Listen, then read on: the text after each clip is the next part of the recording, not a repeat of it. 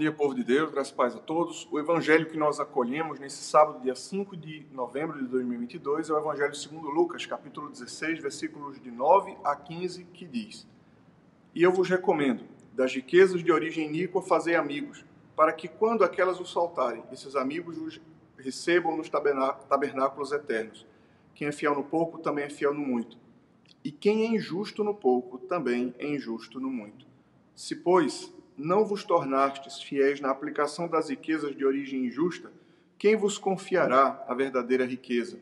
Se não vos tornastes fiéis na aplicação do alheio, quem vos dará o que é vosso? Ninguém pode servir a dois senhores, porque ou há de aborrecer-se de um e amar o outro, ou se devotará a um e desprezará o outro. Não podeis servir a Deus e as riquezas. Os fariseus, que eram avarentos, ouviam tudo isto e o ridicularizavam.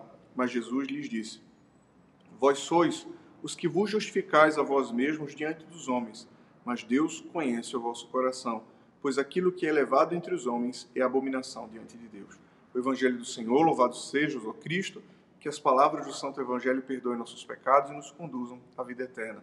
O Evangelho de hoje é parte da continuação do Evangelho de ontem, da parábola do administrador infiel.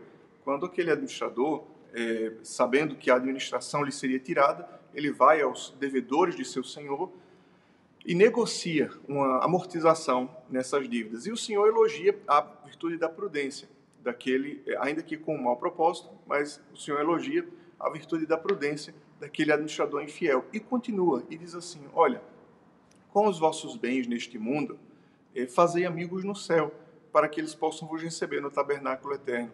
Jesus conclui essa parábola que o finalzinho é para no evangelho de hoje, é, com uma preciosa lição sobre servir a Deus e servir as riquezas. Nosso Senhor diz que não é possível servir a dois senhores, ou se há de servir a um e desprezar o outro, ou há de preferir um e aborrecer o outro. E então, diz o Evangelho que os fariseus, que eram avarentos, eles desprezavam Jesus. Mas ao que Jesus disse, é, vocês fazem de tudo para ser honrado entre os homens, mas Deus conhece o que está no vosso coração. E o que é pior, algumas coisas que aos homens são honra, para Deus é desonra.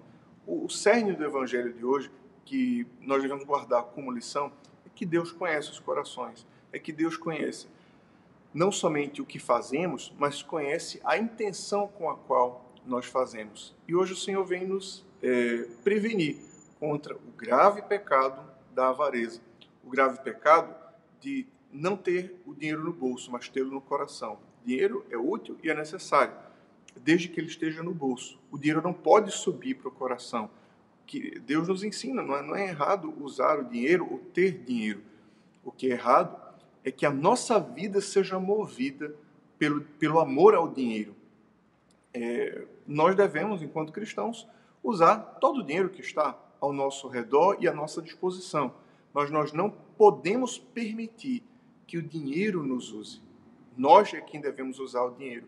O dinheiro é um ótimo escravo, é um ótimo servo, mas ele é um péssimo senhor. O dinheiro é ótimo quando ele está no nosso bolso, mas não quando está no nosso coração. E hoje, como você é, recebe esse evangelho da parte do Senhor e como você é, medita essa grande realidade de que Deus quer nos libertar da avareza e do amor ao dinheiro? Peçamos a Deus a virtude da prudência no uso dos nossos bens. Com sabedoria, possamos dispor de nossos bens e usar tudo que Deus colocar ao nosso dispor, mas sabendo que tudo tem que estar no bolso e não no coração. Deus abençoe você, Deus abençoe o seu dia. Em nome do Pai, do Filho e do Espírito Santo. Amém.